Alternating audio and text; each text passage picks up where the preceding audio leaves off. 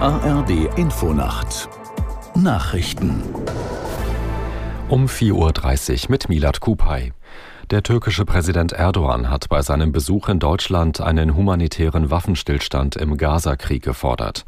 Deutschland und die Türkei müssten gemeinsam versuchen, diesen zu erreichen, sagte Erdogan auf einer Pressekonferenz mit Kanzler Scholz. Aus Berlin Markus Sambale. Erdogan machte der israelischen Regierung erneut schwere Vorwürfe wegen der Angriffe auf Gaza. Dort sei alles dem Erdboden gleichgemacht worden. Erdogan forderte einen Waffenstillstand. Bundeskanzler Scholz betonte in Erdogans Anwesenheit ausdrücklich das Existenzrecht Israels und Israels Recht auf Selbstverteidigung. Scholz erklärte, es sei kein Geheimnis, dass er und Erdogan sehr unterschiedliche Sichtweisen hätten. Gerade in schwierigen Augenblicken sei aber das direkte Gespräch nötig. Israels Regierung hat die Zivilbevölkerung im Süden des Gazastreifens erneut zur Flucht aufgerufen. Ein Berater von Premierminister Netanyahu sagte im US-Fernsehen, Bewohnerinnen und Bewohner der Stadt Khan Yunis sollten sich in Richtung Westen in Sicherheit bringen. Das sei für viele nicht leicht, aber man wolle verhindern, dass Unbeteiligte ins Kreuzfeuer geraten. In Khan Yunis leben etwa 400.000 Menschen. In den vergangenen Wochen sind zudem Hunderttausende Palästinenserinnen und Palästinenser dorthin geflohen. Die israelische Armee plant offenbar ihren Bodenkampf gegen die radikal-islamische Hamas auf den Süden des Gazastreifens auszuweiten.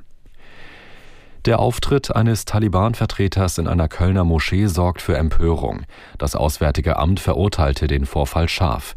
Die Reise sei nicht angekündigt gewesen und dem Mann sei kein Visum erteilt worden, hieß es.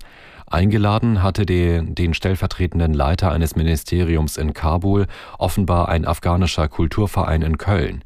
Der Dachverband DITIB, dem die Moschee angehört, distanzierte sich ebenfalls von dem Auftritt. Dem Verein, Verein sei nun Hausverbot erteilt worden. Philipp Türmer ist neuer Vorsitzender der SPD-Jugendorganisation. Der 27-jährige Hesse wurde beim Juso-Bundeskongress in Braunschweig mit 54 Prozent der Stimmen gewählt. Aus Braunschweig, Barbara Kostolnik. Lauter linker und vor allem kritischer mit dem SPD-Kanzler, so will der neue Vorsitzende der Jusos den Verband in die Zukunft führen. Thürmer will besonders die wachsende Ungleichheit bei der Vermögensverteilung in der deutschen Gesellschaft bekämpfen. Eine Reform der Erbschaftssteuer und ein Grunderbe von 60.000 Euro für jeden und jede ab 18 stehen ebenfalls auf der Juso-Agenda. Mit Thürmer als Vorsitzenden werden die Jusos definitiv deutlich hörbarer als unter seiner Vorgängerin Jessica Rosenthal. Sie zieht sich nach drei Jahren vom Bundesvorsitz zurück, weil sie ein Kind bekommt. Und das Wetter in Deutschland. Heute wechselnd bewölkt, im äußersten Südosten und Osten letzte Schauer, in höheren Lagen Schnee, von Westen her aufkommender Regen, 2 Grad im Erzgebirge bis 10 Grad im Breisgau. Morgen dann verbreitet Regen bei Höchsttemperaturen von 4 bis 10 Grad. Es ist 4.33 Uhr.